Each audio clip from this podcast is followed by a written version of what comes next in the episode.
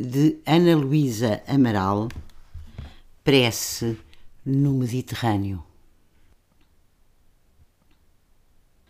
Em vez de peixes, Senhor, dai-nos a paz. Um mar que seja de ondas inocentes e, chegados à areia, gente que veja com coração de ver, vozes que nos aceitem.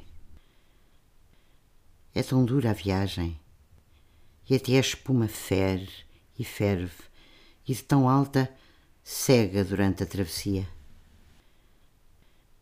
Fazei, Senhor, com que não haja mortes desta vez, que as rochas sejam longe, que o vento se aquiete e a vossa paz enfim se multiplique.